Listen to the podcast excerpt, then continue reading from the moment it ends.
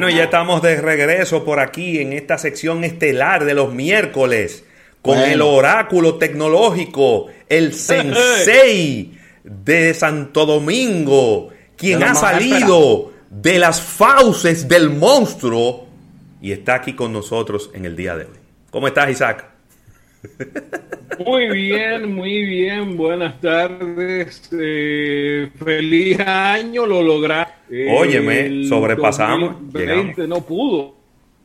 El 2020 no pudo con nosotros. No. Eh, que yo tenga tres proveedores de servicio de internet y ninguno haya servido hasta este minuto tampoco pudo con nosotros. No te creas que está muy bueno ese, oíste.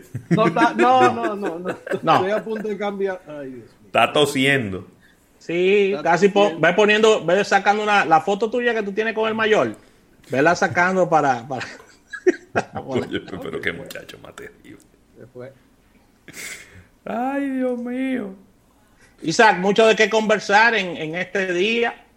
Mira, antes de que entres con el tema del CES, Isaac, tengo una información aquí eh, que quería compartir contigo, con Ravel y todo el público, que habla de lo, de lo bien que le ha ido a esta marca y también es una, información que llama bastante la, la, me llama bastante la atención por el timing, el momento que ellos lo están diciendo, y Xiaomi, ¿eh?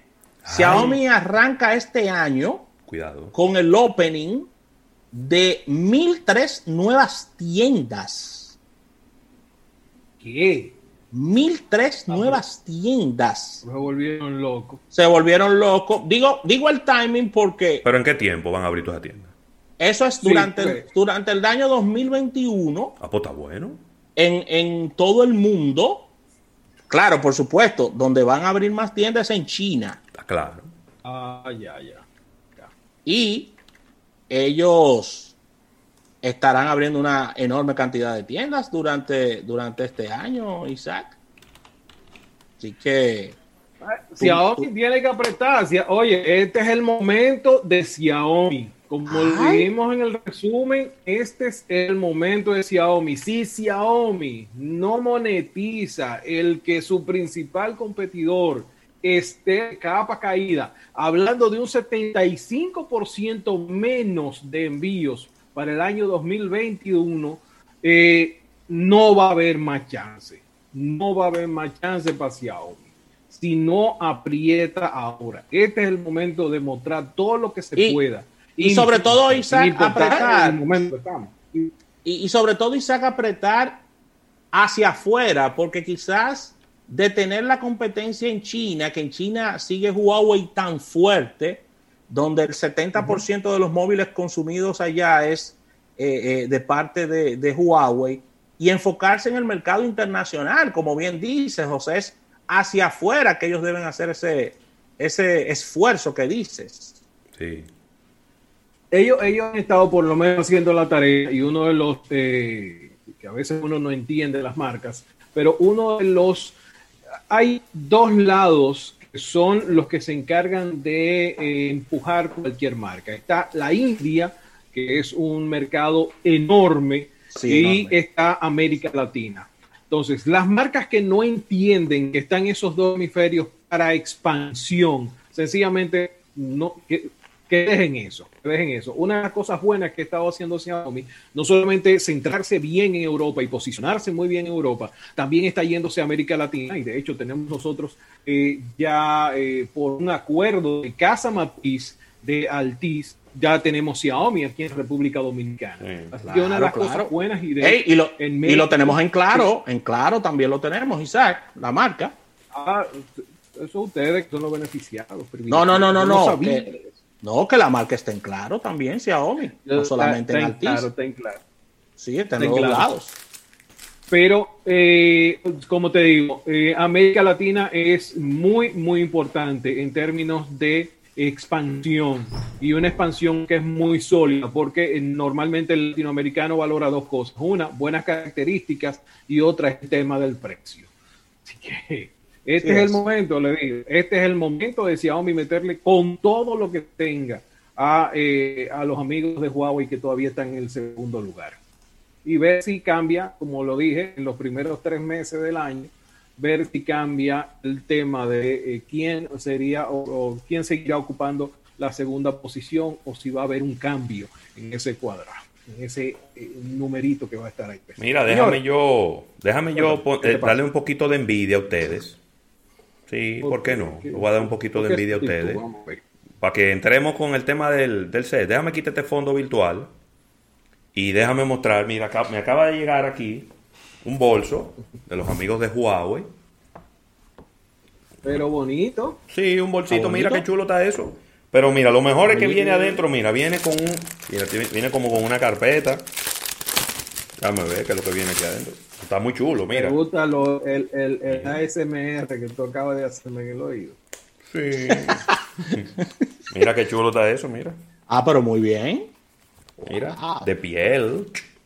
Esto está muy bien. Mira, que hay un libro. Un libro de. Se llama Spirit. Huawei Spirit Stories.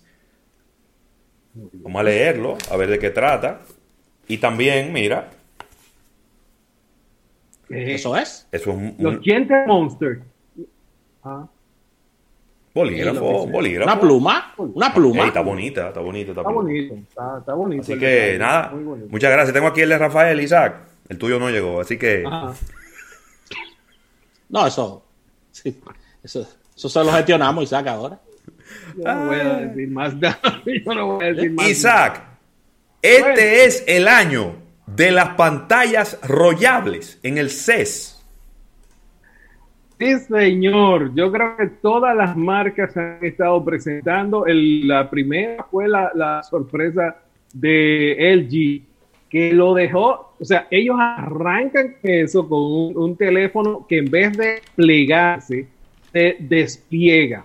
Eh, habíamos visto Alcatel, creo que fue el primero que presentó un modelo similar. Después eh, Oppo, creo que también mostró algo eh, cerrando el año. Pero óyeme, no nos esperábamos que LG no iba a dar ese susto y que un poquito después también TCL mostrara eh, un teléfono enrollable y que, por ejemplo, la gente de Razer también mostraran un teléfono enrollable, o sea, una pantalla enrollable que se despliega. Estamos hablando de 60 pulgadas eh, como pantalla enrollable. Ahora, eh, todo esto, lo que se ha presentado, tanto Alcatel, tanto TCL como LG, eh, son teasers para lo que pudiera ser Mobile World Congress. Entiéndase que esos teléfonos los estaríamos viendo el mes próximo cuando eh, vayamos a un Mobile World Congress, que por todo lo que luce va a ser igual que este set, completamente virtual. Sí. Así que vamos a ver pero eh, sí, estamos viendo eh, enrollable, inteligencia artificial, flexible, modular, en, ah, micro LED. Ah, micro LED. Todas las pantallas son micro LED. Mini LED. Todas las pantallas son micro LED. ¿Cuál es la chulería de micro LED? disculpa, Isaac. Vamos a explicarle al público que es una pantalla micro LED. Tú, no me, no me deja la gente así, ¿eh? No, voy para allá, voy para allá. ¿Qué es lo que es micro LED? Imagínense que un LED normal es de este tamaño. Lo que están haciendo las marcas es reduciendo ese tamaño de ese LED a una 40 parte de él. Por lo tanto, tú vas a tener la capacidad de, en la misma plantilla, entre comillas, en la misma plantilla, de colocar más LED. Va a permitir una mejor iluminación, mejor balance de blancos y mejor negro, un negro mucho más brillante. Obviamente, la, lo que hacen es quitarle la parte de arriba, el caparazoncito que tenía el LED, y entonces están dejando solamente el, diodo emisor de luz. Eh, dentro de, las propiedades que, esto trae, es que tú vas a tener un, panel que puede hacerlo mucho más fino. Por lo tanto, el ahorro de energía, el ahorro de espacio y todo eso va a ser todavía muchísimo mejor. Así que eh, todas, todas, todas las marcas, eh, desde LG, Samsung, TCL, Toshiba, Sony, todas básicamente estuvieron anunciando eh, que los nuevos televisores para 2021 vienen con esa tecnología de mini LED y micro LED. Wow, qué bien.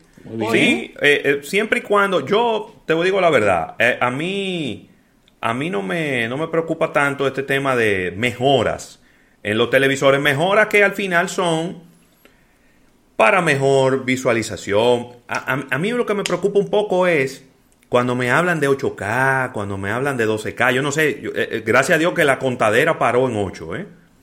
Porque eh, hace tres años, cuando fuimos al CES, hace tres años fue que nos vimos por primera vez televisores en 8K. O cuatro años, hace cuatro años 8K. Y todavía no hemos podido ver ningún estudio, ningún sistema de streaming que ofrezca contenido en 8K. Entonces lo que estamos viendo son televisores que agarran un contenido en 1080 o que agarran un contenido en 4K y lo llevan a 8K. Porque de otra manera esa tecnología iba a fracasar, Isaac. Lo, lo, que están haciendo es metiéndole ahora inteligencia artificial a los televisores para que ellos se encargan de hacer el upscaling que es, eh, por ejemplo, hay, hay, eh, hay ah, ya básicamente funciona como si fuera una computadora el televisor. Ahora viene un procesador y ese procesador se encarga de, a través de, inteligencia artificial y, lo que es ah, reconocer el contenido que tú estás viendo y entonces él va agregando píxeles que quizás no tenga para mejorar la imagen. Entonces, es, es, un, de verdad es bien chulo lo, lo, que se ha presentado hoy, precisamente ese de, de, forzar un poco el, el, mingo con respecto a la 8K, porque una de las preguntas que le hacía precisamente a uno de los ejecutivos de Samsung ayer, no tenemos contenido o tanto contenido 8K si bien algunas casas de streaming ya están hablando de eso, todavía se ve muy a futuro, dos años, tres años, para que tengamos un contenido que sea relevante en 8K. O sea, todavía estamos hablando de, 4K y de, eh, por ejemplo, youtubers que empezaron a subir cosas a, 4K o Netflix, por ejemplo, que tiene un espacio dedicado para 4K, pero es muy limitado la cantidad de títulos que uno encuentra ahí. Así que la idea con esto es mejorar el televisor a través de esta experiencia de, manejarlo con inteligencia artificial y entonces tú tienes una imagen mucho más nítida para un televisor 8K. Porque me imagino que la industria no puede sentarse a esperar que haya todo el contenido para entonces lanzar el televisor. Y es una, de las cosas que vimos. Miren. El año de los robots también, Isaac. Muchos robots. El año, muchos, muchos robots. Muchos robots. Y yo creo que, que Samsung eh, se llevó el... El robot del año. el robot del año. El robot del año. Óyeme, eh, tuvo bueno, viejo, tuvo bueno, hay que admitirlo. Eh, Samsung estuvo presentando cinco robots, cinco robots, porque debemos incluir un, uh, un robot que ellos le llaman Retail Bot, que eh, se encarga y es parte de, de, los robots que están llegando a las tiendas, que están llegando a los restaurantes. Se encargan de tomarte la orden cuando tú llegas, eh, llevarte incluso la, comida a la mesa. Eh, pero en el caso de, por ejemplo, las tiendas, una de las cosas que está, va a empezar a aparecer es este robot que llega, tiene las ofertas en una pantalla Tú seleccionas qué tú quieres ver y entonces el robot se encarga de dirigirte hacia la mesa donde estarían esos productos. Eso es en el caso de eh, Retail Bot o Bot Retail, como ellos le llaman.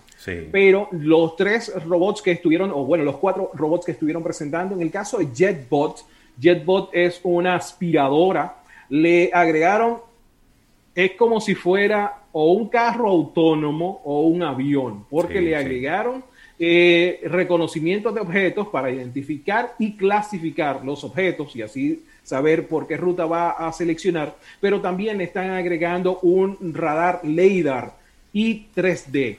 LiDAR es esas cosas cuando uno ve los vehículos conceptos de, concepto de eh, conducción autónoma, son unas bolas grandes que van arriba dando vuelta. Bueno, pues ese es un radar LiDAR y lo que hace es mapear completamente el sitio y entonces poder distinguir en el caso, por ejemplo, de, de si es un cable, si es un juguete, si es algo de vidrio y entonces tomar decisiones de si es un juguete de un niño, le puedo pasar más cerca, pero si es un cable, déjame alejarme para no ir a quedarme trancado, o si es el cordón de un tenis. Bueno, pues esta eh, JetBot 90 AI Plus tiene esa capacidad. Otra de las cosas que le están agregando, y aunque quizás no esté disponible todavía para nuestras regiones, es que va a venir también con una cámara incorporada. Y esta cámara se va a sincronizar con eh, la aplicación, que una de la, Samsung ha estado con este Smart Things Ecosystem, este sistema que ellos tienen, todo este ecosistema de cosas conectadas. Ahora tú vas a, si el perro que tú tienes en la casa, por ejemplo, ladra, la aspiradora va a coger para donde él está ladrando, va a encender la cámara y te va a mandar el feed de video en tiempo real para que tú veas cuál es la situación. Isaac, dime. Esos robots, no sé cuál de los tres, sí. pusieron un video de, uno de ellos fregando y el problema que ha ocurrido entre las parejas, eso no tiene nombre. Ese, ese es el handy. Ese, ese handy, bot handy. Vamos para allá. En el caso de Bot Handy, Bot Handy tiene una capacidad que, eh, óyeme, ha mejorado significativamente. ¿Por qué? Bot Handy es porque basado en inteligencia artificial puede reconocer los objetos, puede recogerlos, pero también en el brazo él puede diferenciar la forma, el tamaño, el peso y la característica. Entiéndase, él puede saber si es plástico o si es porcelana, por ejemplo. Si voy a tomar algo que es de plástico, no requiero hacerle una, una fuerza, pero si voy a tomar algo de porcelana, debo hacerlo de forma más delicada. Entonces, esa es una de las cosas que, puede hacer, obviamente, el tema de, de recoger la mesa de, de, tú te paras y dejas todo el reguero ahí, él se encarga de ir llevando los platos, los vasos, llevándolo todo hacia el fregadero y, puede iniciar el proceso. Pero también adicional a esto es un robot que puede servir como estos cibernani para ir recogiendo la ropa y, ese desorden que tenemos en una habitación, él, eh, que la toalla tenga un lado, que él sabe dónde va a ir poniendo cada cosa. Bueno, ese es mi sueño. Isa, ¿eso tiene precio ya? No, no, eso es interesante. Muchas, muchas de las cosas que vemos en CES, a diferencia quizás de otros de los, eh, de los, eh, de los eventos de tecnología que vemos, en el CES normalmente se llega para show off, para mostrar lo que podemos hacer, lo que somos capaces de hacer. Recuérdense que el año pasado una de las cosas, presentaciones que tuvo Samsung y que fue todo un éxito y una locura fue Rowling, una especie de asistente del hogar que era una pelotita con una camarita y él rodaba por toda la casa y jugaba con las mascotas y todo esto. Pero en este caso ellos como que dieron un poquito más de evolución porque incluso hay uno de los robots, hay uno de los robots que se llama BotCare.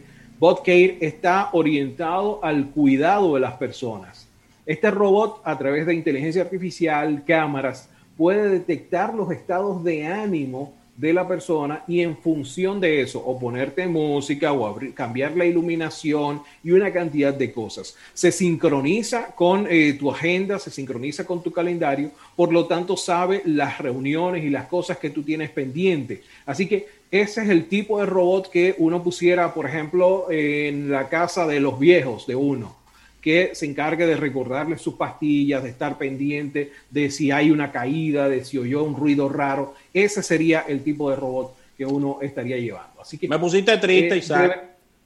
Porque me acordaste, me acordaste el perrito de Sony 2019. Ay, sí. Mierda, iBot. iBot. No, déjame decirte, iBot, ellos. ¿Eh? ¿El perrito? ellos, ellos tienen una versión, ellos lanzaron una versión actualizada con más sensores, incluso ya detecta y te reconoce la cara, igual reconoce las expresiones tuyas.